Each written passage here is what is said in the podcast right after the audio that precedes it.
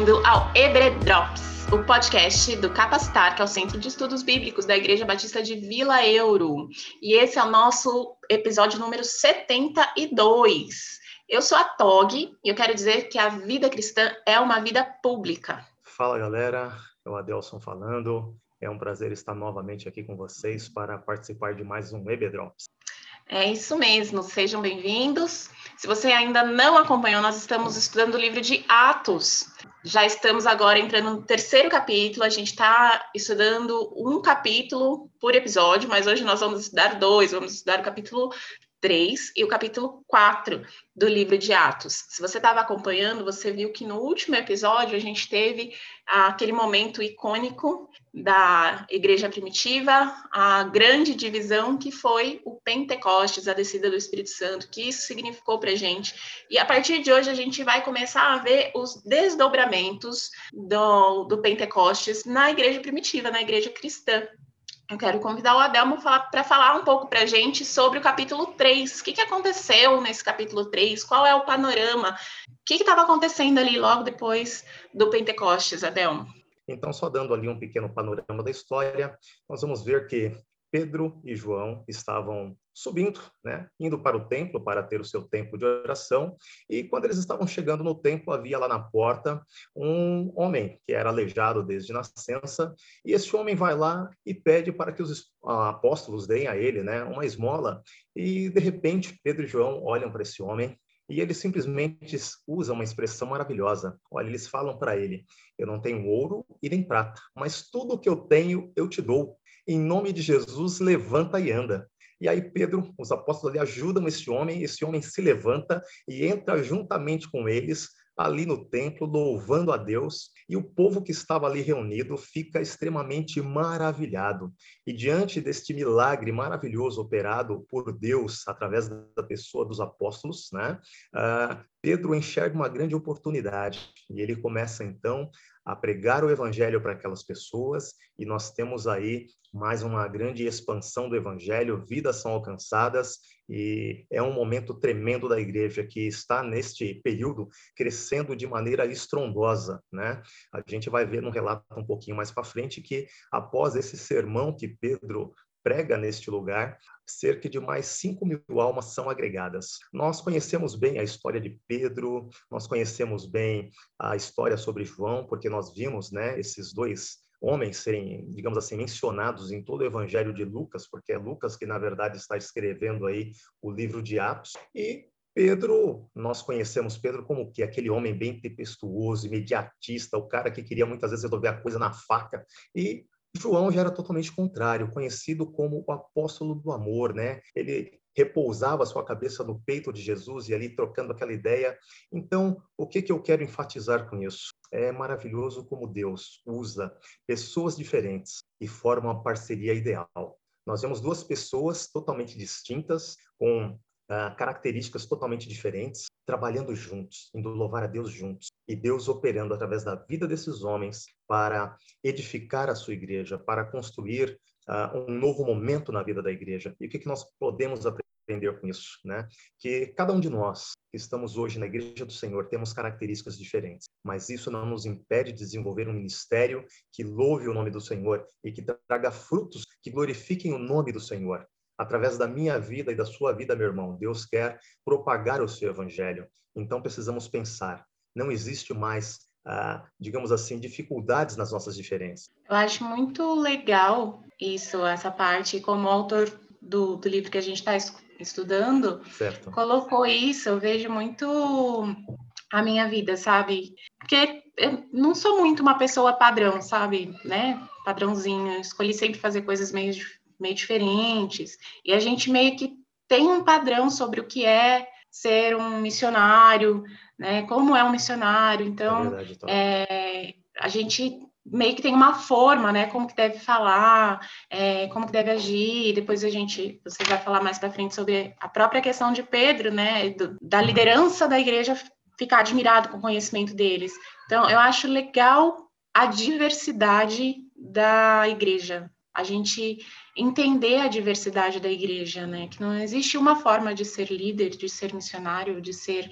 É, existem formas diferentes para alcançar diferentes pessoas. E, e, logo no início da igreja, Deus mostra isso para a gente através de Pedro e João, juntos, no, no mesmo evento. Deus usa cada um de nós na sua individualidade, mas uh, ele forma um coletivo, onde cada dom, cada característica pode ser usada para honra, louvor e glória do Senhor.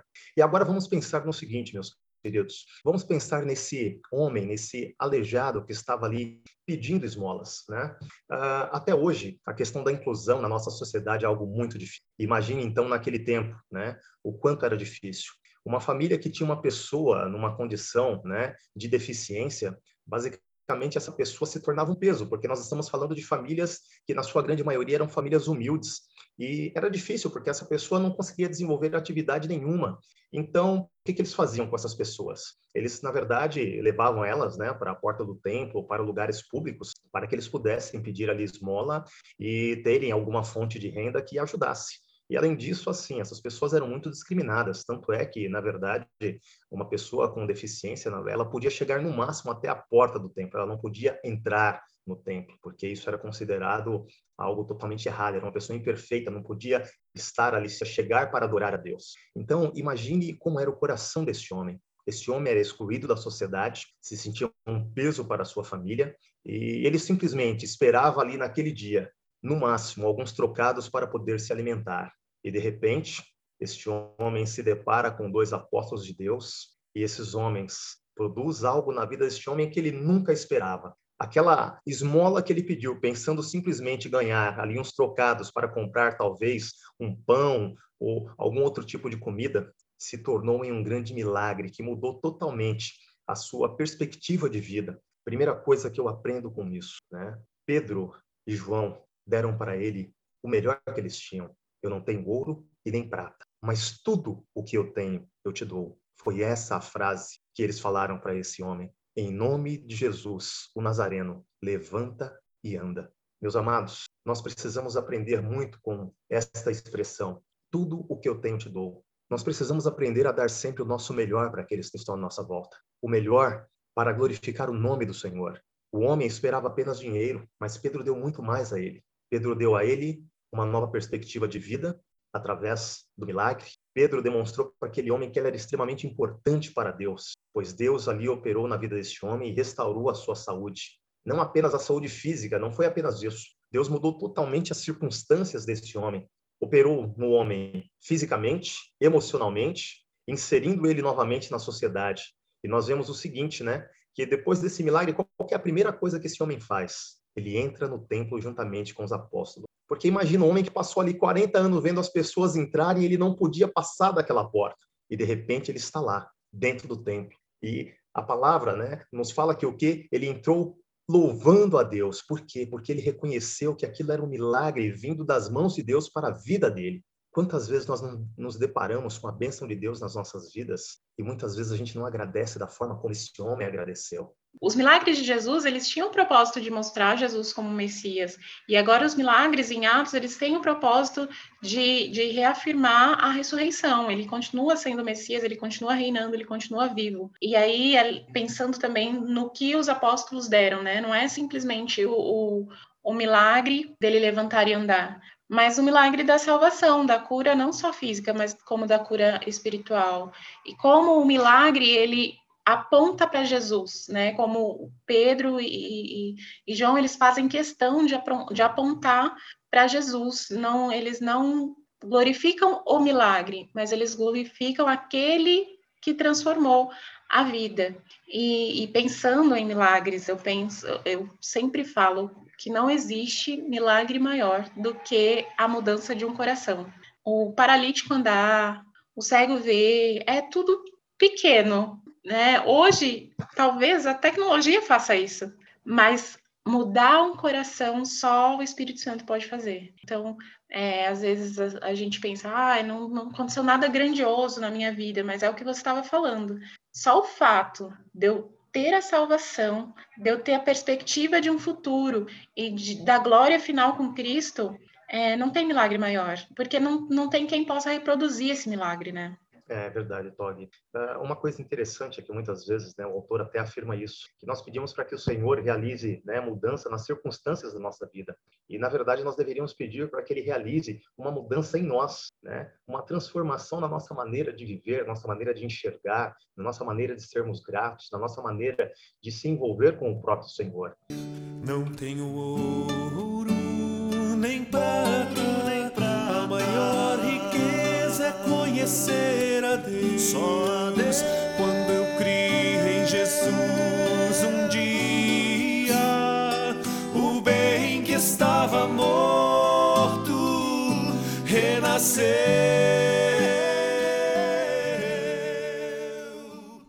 E aí Pedro começa então a fazer o seu sermão e dentro desse sermão que Pedro prega, na verdade nós vemos três características maravilhosas, né? Três fatos, né? Fundamentos teológicos, na verdade. A primeira coisa, Pedro direciona a glória de tudo que está ocorrendo para Cristo. Ele fala que Jesus é o verdadeiro descendente de Abraão, porque ele está se voltando para a palavra. Olha, a promessa de Deus, aquilo que Deus havia prometido lá para Abraão, se cumpriu, gente. Tá? E nós hoje, né, ele menciona que aqueles que estão unidos, né, pela fé, são os filhos de Abraão, ou seja, aquele povo, se reconhecesse a Jesus ali como Senhor de sua vida, faz parte do povo de Deus. Vocês estão reunidos aqui não são à toa. Nós somos, né, o povo de Deus. E nós precisamos compreender isso. E uma coisa interessante, né? Pedro, ele sempre fica ali na humildade, sempre falando, gente, não foi eu que fiz nada, não foi João. Gente, é Jesus, ele ressuscitou, porque Deus não está morto, ele ressuscitou e vive. Ele ascendeu aos céus, mas ele enviou o Espírito Santo e agora o Espírito Santo está nos capacitando para viver o evangelho e para pregar esta palavra. E aí Pedro faz né, aquele discurso eloquente e todos percebem uma mudança realmente na vida desses homens. Nós sabemos que os apóstolos eram pessoas simples, né? Pedro e João eram pescadores. E de repente você vê eles tecendo uma pregação com um conhecimento teológico tremendo, né? Com uma autoridade tremenda. Então, realmente, as pessoas perceberam: puxa, esses homens estão sendo capacitados realmente por Deus. Né? Uma outra coisa que Pedro enfatiza bem é a pecaminosidade do ser humano. Isso é algo que, né, assim, não precisamos nem comentar muito, né? Nós somos pecadores. Mesmo aqueles que reconhecem a Jesus como Senhor hoje, não deixamos de ser pecadores. Nós simplesmente somos justificados. Mas essa é uma consciência que nós precisamos ter. Nós sabemos da história de Pedro, sabemos da história de João, eles foram chamados e eles erraram muito também até chegar ali em Atos. Quantas experiências eles não tiveram, né? Mas saber que somos pecadores é algo que é fundamental na vida de cada cristão. Por quê? Se somos pecadores, precisamos nos arrepender do nosso pecado. E o arrependimento é que vai trazer né, a confissão para as nossas vidas e deixar Deus estar trabalhando e transformando o nosso caráter. Então Pedro fala, olha, vocês precisam se arrepender, fala para todo aquele povo, porque na verdade vocês crucificaram a Cristo, né? Vocês se lembram lá, né, quando estava Jesus foi preso e havia Barrabás, né? Quando Pilatos perguntou, quem que vocês querem que eu solte? que que todo mundo solta Barrabás, né? Mesmo que foi incentivado ali por alguns no momento, mas todo mundo decidiu por Barrabás. Ninguém falou, olha, Cristo é um homem justo. Ninguém levantou a mão, puxa, vamos olhar direitinho a pessoa de Cristo. Não. Então nós precisamos, né, olhar para isso, reconhecer o nosso pecado e nos arrepender. Esse arrependimento, ele tem que ser um arrependimento verdadeiro. Ele precisa ser primeiramente um arrependimento intelectual, ou seja, eu tenho que ser, ter a consciência de que eu sou um pecador e de que eu pequei contra Deus. Depois, o meu arrependimento também precisa ser emocional. Eu preciso aprender a odiar o pecado, assim como Deus odeia, e querer sair dele. Uma outra característica que o meu arrependimento precisa ter, ele precisa, ele precisa ser volitivo. O que, que é isso, Adeus? É o desejo sincero de deixar o pecado e de ter uma nova atitude diante de Deus, né? E, acima de tudo, ele tem que ser espiritual. Eu tenho que acreditar que o meu Deus, ele é capaz de perdoar o meu pecado e de me purificar de toda injustiça, como está escrito lá em 1 João 9. Mas se confessarmos o nosso pecado, o Senhor é fiel e justo para nos perdoar o pecado e nos purificar de toda injustiça. Então Pedro enfatiza isso, que olha, vocês precisam se arrepender e o arrependimento de vocês precisam ter todas essas características para que vocês realmente sejam libertos, para que vocês realmente alcancem a salvação em Deus. E por último, né, Pedro deixa claro que o quê? Que nós precisamos ter uma resposta diante do evangelho pregado. Não adianta eu só ouvir o evangelho. Eu tenho que responder ao chamado de Deus, às boas novas de Deus para a minha vida e para a sua vida. Nós precisamos responder a cada coisa que o Senhor nos fala. E para que que isso? Né? Para que que eu preciso responder para o Evangelho? Primeiramente, para que os nossos pecados sejam apagados. Segundo ponto, eu preciso ter uma resposta para quê? Para que venha o refrigério de Deus sobre a minha vida, o refrigério da presença de Deus. Outro ponto, para que Deus, no devido tempo, envie Cristo, né? Pois ele foi designado para isso. O Senhor subiu, mas ele vai voltar. É, sobre que o autor coloca também, né? O quanto a gente está disposto, assim como Pedro e João estavam ali naquele momento, a cobrar uma resposta daqueles que a quem nós pegamos o evangelho, né? Ou o quanto a Sim. gente dá uma. Eu não sei, olha, a última vez que eu gravei o podcast era um tema muito parecido. Não sei se é Deus querendo falar comigo, não sei se é o Lucas querendo dar uma indireta, o Alexandre, não sei quem faz a escala, mas assim, é, o, o, é, é, é um tema assim muito parecido, que é, é inevitável quando você prega o evangelho de fato você tem que falar sobre arrependimento, não pode ser mais ou menos e né, dar uma amenizada no, no evangelho, tem que pregar o arrependimento. E, e, o quanto a gente às vezes prefere a, a popularidade ou a política, né, no, no sentido de estar bem com todos. Enfim, quando a gente prega o evangelho, vive o evangelho, a gente vai ter pessoas que vão estar incomodadas com isso. E isso me faz pensar ah, na minha é vida, quantas pessoas se incomodam. Será que eu estou incomodando alguém? é uma coisa muito interessante, pessoal, é assim, né? Uh, dia a dia, nós vamos ter que pensar na nossa vida cristã. O cristão ele não pode deixar de meditar no seu dia, de todas as ações que tomamos e de tudo o que vivenciamos no, em cada dia, porque precisamos pensar no seguinte: como tem sido essa pregação do evangelho através das nossas vidas? Lembrando que pregar não é simplesmente falar, é viver o evangelho. E esse viver o evangelho é colocar em prática tudo aquilo que Deus tem nos ensinado dia a dia. Eu sei que em muitos momentos falhamos, assim como os apóstolos no começo falharam também. Mas assim como eles tiveram a vida transformada, nós também vamos ter dia a dia, se buscarmos da forma que eles buscaram. Nós vemos nesse momento da, da história da igreja um Pedro totalmente transformado, um João totalmente transformado. Se vocês se lembram bem da história, né, neste mesmo lugar que eles estavam pregando aí, e nós vamos ver que basicamente cerca de 5 mil pessoas se convertem, uh, esse mesmo lugar, Jesus foi proibido de pregar. Então, imagina ali o momento passando ali na cabeça do, dos próprios apóstolos ali, puxa, se até Jesus foi proibido de pregar aqui, quem somos nós? Mas não, eles acreditaram no ministério que eles tinham, eles acreditaram na capacitação do Espírito Santo, foram lá e se permitiram usar. E eu creio que é isso que Deus espera de cada um de nós, dia a dia. Amém. E bora continuar, que ainda tem todo um capítulo 4 pela frente, hein? Não desanima, é não, aí. pessoal. Coloca aí no, no, mais dois, mais três e continue escutando a gente. E Manda aí, Todd. Se Jesus Cristo incomoda muita gente, Jesus Cristo ressurreto incomoda muito mais. E aí a gente passa para o capítulo 4, o que aconteceu ali com essa pregação de Pedro e João. Mais de 5 mil pessoas se converteram. É, a gente vê o evangelho crescendo lá em Pentecostes, foram 3 mil, agora a gente já vê o evangelho crescendo. Enquanto muitos pastores estão procurando aí métodos de crescimento de igreja, campanha, cada um traz mais um, a gente vê aqui em Atos que o que faz o crescimento da igreja é a pregação do evangelho simples, né? Da, da salvação em Cristo Jesus, da, da morte e ressurreição de Cristo Jesus. O entendimento do evangelho simples é o que traz o crescimento da igreja.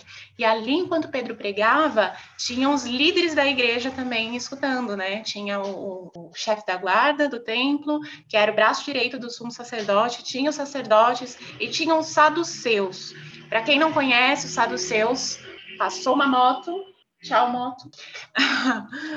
Para quem não conhece, saduceus está entre os grupos filosóficos ali de estudiosos dos judeus, né? Tem, tinha os fariseus, os saduceus e os essênios, e entre esses grupos, que eram os estudiosos, os teólogos da, da época dos judeus, né? Os saduceus, eles não criam na ressurreição futura. Então, para eles, era um incômodo muito grande Pedro está falando sobre um Cristo ressurreto. Ah, essa pregação incomodou muito os líderes judeus e a gente começa a ver aí o povo judeu se dividindo entre judeus, líderes judeus e igreja. Começa uma divisão, primeiro, porque para eles Cristo ser o Messias ainda era uma blasfêmia, né? Como, como pode um carpinteiro que morreu na cruz de uma forma tão humilhante ser o Messias? Não pode ser. Em segundo lugar, ele ressuscitar. Isso incomodou e fez com que os líderes judeus prendessem Pedro e João e eles ficassem ali uma noite presos. Ah, nessa noite, presos, eles né, inquiriram mais uma vez Pedro e João, e, e mais uma vez Pedro coloca que quem fez essas coisas foi Jesus. Quem operou o milagre foi Jesus. Eles se admiram com a, a, forma com que Pedro e João se colocam, porque eram homens simples, eram pescadores. E mais uma vez aí a gente vê que o grande teólogo, quando a gente fala de salvação e de evangelho, ele é colocado no mesmo patamar que o homem simples que entende o evangelho puro, simples, verdadeiro e que prega com o poder do Espírito Santo, um homem que realmente está pregando a Bíblia, a, a, a, história da Bíblia. E para mim parece que nesse momento também está virando uma chavinha, sabe? Parece que eles estão entendendo, assim, uau, olha só, olha, olha né, o que passou, porque Pedro ele usa muito a Bíblia e para responder aí os líderes judaicos, ele usa os salmos de novo e ele olha e, e me dá a impressão assim que eles pensam, uau, é, faz sentido toda a história, sabe? Deus veio realmente escrevendo a história para que culminasse em Cristo. E apesar disso incomodar os líderes judeus, eles não, não têm como fazer nada com. Eles ficam admirados se não tem como fazer nada com Pedro e João naquele momento. É, também porque a multidão estava glorificando a Deus, né? Pelo milagre que eles viram ali acontecer. E eles tinham medo pelo que a multidão podiam fazer se eles fizessem alguma coisa com Pedro e João naquele momento. E, e, eles soltaram depois de uma noite, Pedro e João, mas pensaram: o que, que a gente vai fazer para fechar o bico desses homens, né? O que, que a gente vai fazer para que eles se calem, parem de falar desse nome de Jesus Cristo, parem de falar da ressurreição?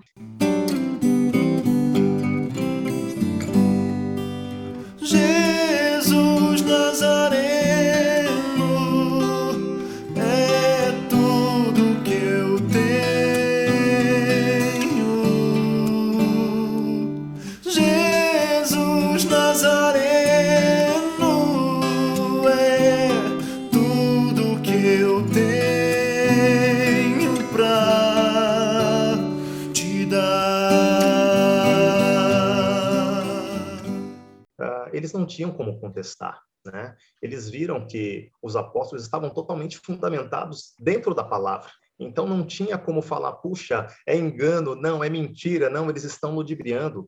E é, como eles estavam de, fundamentados na palavra, não tinha mais argumentação a fazer. E além de fundamentados na palavra, o dínamos né, de Deus ali, né, através da pessoa do Espírito Santo, o milagre operado ali, não tinha como contestar mais. Eles falaram, meu, nós não temos o que falar, nós queremos, né? Eles estavam ali no momento de ciúme e falaram, puxa, esses caras simples aí, tudo pescador, nós somos os líderes religiosos, porque eles eram cheios de pompa, né? Mas eles falaram, meu, não tem, não adianta tentaram questionar de todo jeito, né? Fizeram pergunta, olha, em nome de quem que vocês estão falando e estão operando todas essas coisas? E aí Pedro enfatiza, né? Que ele está fazendo tudo aquilo através da pessoa de Jesus. Então, estar fundamentado na palavra te traz uma segurança, meus queridos, que é fundamental para a nossa vida. Diante da palavra de Deus, não tem questionamentos, ela é a verdade. Então, quando você for fazer qualquer coisa, faça fundamentado na palavra e você vai ver que essa ação sua, ela vai ser parametrizada e as pessoas podem até não gostar, mas não vão ter o que falar. Elas vão uhum. ter que, como diria o meu amigo Zagalo, vão ter que te engolir. Essa é a grande verdade. Assim como tiveram que engolir ali Pedro né, e João naquele momento, que falaram, meu, nós tentamos de tudo, Ó, temos todo o conhecimento, mas os caras estão fundamentados na palavra. E olha, pior ainda, Deus ainda fez um milagre através desses caras e todo o povo está glorificando. O que, que a gente faz agora? Não, vamos soltar os caras, mas vamos só tentar ver se a gente faz um acordo com eles, para eles ficar quietinhos, não falar mais desse Jesus, e vamos mandar embora e esperar que nunca mais eles voltem aqui no templo. Mas aí, Pedro fala, é... gente, sinto muito, mas eu não tenho como deixar de falar desse Deus. Eu uhum. preciso anunciar esse evangelho que transformou a minha vida e que pode transformar a vida de cada um que está me ouvindo e que vai transformar essa nação inteira. Pedro estava ali assim com uma unção maravilhosa, com um amor tremendo e fazendo a obra do Senhor. Eu acho, é, eu, eu, eu amo esse, esse versículo, é um dos que eu gosto muito, que Pedro responde, né? Não podemos deixar de falar daquilo que vimos e ouvimos. Eles presenciaram a morte e ressurreição de Cristo, a, a descida do Espírito Santo, Deus transformando e trazendo vidas para a igreja e estavam presenciando isso, né? É, a urgência que Pedro tem de independente. Ele fala: quem, eu vou obedecer a homens ou vou obedecer a Deus? Né? Isso não, não, não nos dá permissividade e né, permissão para sair quebrando regra, mas isso nos mostra que, que qualquer lei ou qualquer regra que, que tente ferir a palavra de Deus né, tá, tá abaixo da, de Deus, né? A gente é não, não não está submetido a essa regra e essa lei. E aí, em segundo lugar, é essa, essa necessidade que Pedro tem, e eu, e eu penso muito no novo convertido, né? A gente acaba é. de se converter, a gente quer pegar até para o poste, quer falar para todo mundo. Vocês não têm noção do que como do que eu estou sentindo aqui dentro, da alegria que eu tenho, é, é né, do que Deus fez na minha vida. E, e, independente se você vem de uma história ruim ou se você vem de uma história boa, eu não tenho uma história trágica antes do meu, da minha conversão. Minha história é, é comum, não tem uma coisa assim, tipo, ah, eu era drogada. Não, eu era uma adolescente comum, me converti, mas a, a alegria era tanta e, e te enche tanto que é algo que você não consegue não falar sobre aquilo. E eu vejo isso em Pedro, eu não posso deixar de falar disso. Eu preciso. E o autor tem, o autor do livro, ele tem uma frase que é muito legal. Ele, ele escreveu, né, que Deus transforme o nosso coração a fim de que não possamos deixar de falar de Jesus para o mundo perdido que caminha para a morte. Não importa o que os outros nos digam ou ameacem fazer conosco. Então, é, e, e às vezes isso não é nem. A gente não vive uma perseguição aqui, mas por tão menos a gente deixa de falar, né? Talvez eu esteja falando por mim, Tog. Às vezes por uma coação do meio que eu vivo, é, por vergonha ou por eu deixo de falar. E aí a gente está vendo o início de uma perseguição de fato, né? E Pedro não deixa de falar. Na verdade, no nosso país hoje nós temos muita liberdade e talvez não saibamos aproveitar essa liberdade que temos. É o que você falou. Muitas vezes nós nos preocupamos com detalhe, ah, o que que as pessoas vão achar? Ah, o que que o pessoal vai me chamar de bitolado? Ah, o pessoal vai falar que eu estou virando fanático. Mas na verdade, o que nós precisamos fazer é olhar mais para as pessoas com amor as pessoas que estão à nossa volta, se não estiverem com Cristo, não estiverem aceitarem o, a Cristo como Senhor de suas vidas, como Senhor e Salvador, essas pessoas terão uma eternidade muito difícil, que é justamente distante de Deus. Então nós precisamos amar o nosso próximo. Essa é a grande verdade. Eu creio que o que movia o coração de Pedro e de João neste momento, em primeiro lugar, o amor ao próprio Deus, em segundo lugar, o amor ao próximo. Né? Então, nós precisamos pedir para que Deus também nos ensine a amá-lo e a amar o nosso próximo. Afinal, uhum. esse é um dos mandamentos que nós precisamos cumprir. E isso, com certeza, vai fazer com que a gente mude de atitude e comece realmente a pregar o evangelho onde quer que estejamos. E aí, quando, quando eles foram soltos, eles voltaram para onde estavam seus amigos e, é, e a gente vê aí no final do, do capítulo 4, duas reações da igreja, são marcas da igreja primitiva e que deveriam ser marcas da igreja de Cristo até hoje, né? E a primeira reação é, é a oração da igreja. No momento que eles receberam Pedro e João e que souberam de tudo que tinha acontecido, eles oraram. E a oração deles é uma oração não pedindo para que não tenha mais perseguição, mas é uma oração glorificando a Deus, mais uma vez reconhecendo a história, né? Reconhecendo o que Deus tinha feito até ali, glorificando a Deus e pedindo para que quando eles pedem, eles pedem para que eles tenham forças para continuar pregando o evangelho. Então, é, é, mais uma lição e uma marca da igreja, é a questão da oração e da oração não egoísta, né? A oração não em prol das suas necessidades, mas em, em prol do reino e das necessidades do outro, né? Não uma oração para que os meus, que eu não tenha mais problemas, mas para que eu possa glorificar a Deus em meio aos meus problemas, que eu saiba mostrar quem é Deus em meio aos meus problemas. E a outra reação que a gente tem aí na igreja é a unidade, que é uma marca também da igreja primitiva, e a gente sabe que é uma unidade com problemas, a gente vai ver no próximo capítulo que tem seus problemas, mas era muito forte a unidade da igreja cristã, da igreja primitiva, desse início da, da igreja. E eu estudando, vem várias músicas, né? Da multidão dos que crerão, era só um o coração. somente uma semente. Antiga essa música. É, eles tinham uma só fé, um só coração, eles dividiam tudo, eles entendiam que tudo que eles tinham vinha de Deus e tinha que voltar para Deus. Né? Tudo que eles possuíam materialmente deveria servir à igreja. Então, se alguém não tivesse alguma coisa, a, a igreja iria suprir essa necessidade. E eu me pergunto quanto que a gente faz disso, né? Hoje, o quanto a gente está atento às necessidades do outro. Uma Instagrammer, uma, uma pessoa influencer, falando, uma influencer cristã, falando uma frase que faz muito sentido para mim. Eu até já postei também, compartilhei. É, que é se está sobrando aqui, né? Quando a gente está tá numa vida que tá, tá sobrando aqui, é porque tá faltando em algum lugar. É, se eu tenho abundância de algo, e a gente sabe que, que não é todo mundo que tem abundância, mas o mínimo que eu tenha, né? É, de repente, não sei, alimento ou roupa, ou tá faltando em algum lugar. Eu posso ser o cuidado de Deus na vida de alguém, se eu entender o evangelho. É, isso é verdade, Tog. Uh, uma coisa interessante, né, o termo que a palavra usa, que eles tinham tudo em comum.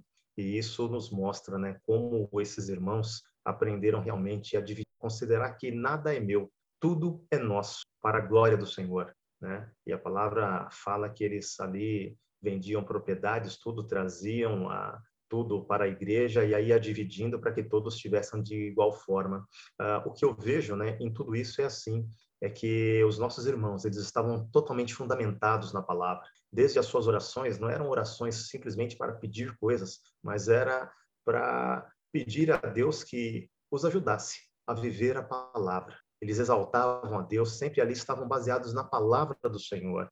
Então, isso faz muita diferença na nossa vida quando nós começamos a parametrizar tudo. Até mesmo a nossa vida de oração deve estar fundamentado na palavra, porque a palavra é que nos ensina uh, as características de Deus, a vontade de Deus, é a voz de Deus para a nossa vida. Então, tudo que fazemos tem que estar fundamentado nela. E os nossos irmãos, eles viviam justamente dessa forma, fundamentando tudo na palavra, a sua vida de oração, a sua vida de comunhão, e isso é algo que nós precisamos aprender realmente, meus irmãos. A comunhão, ela é maravilhosa, ela é terapêutica, ela traz uh, imensos benefícios à vida de, de cada um de nós. Então, se nós desenvolvermos uma comunhão saudável, com certeza a igreja vai crescer e nós também vamos aprender a, a partilhar de uma forma melhor aquilo que temos, porque o que a Tog falou é uma realidade, né?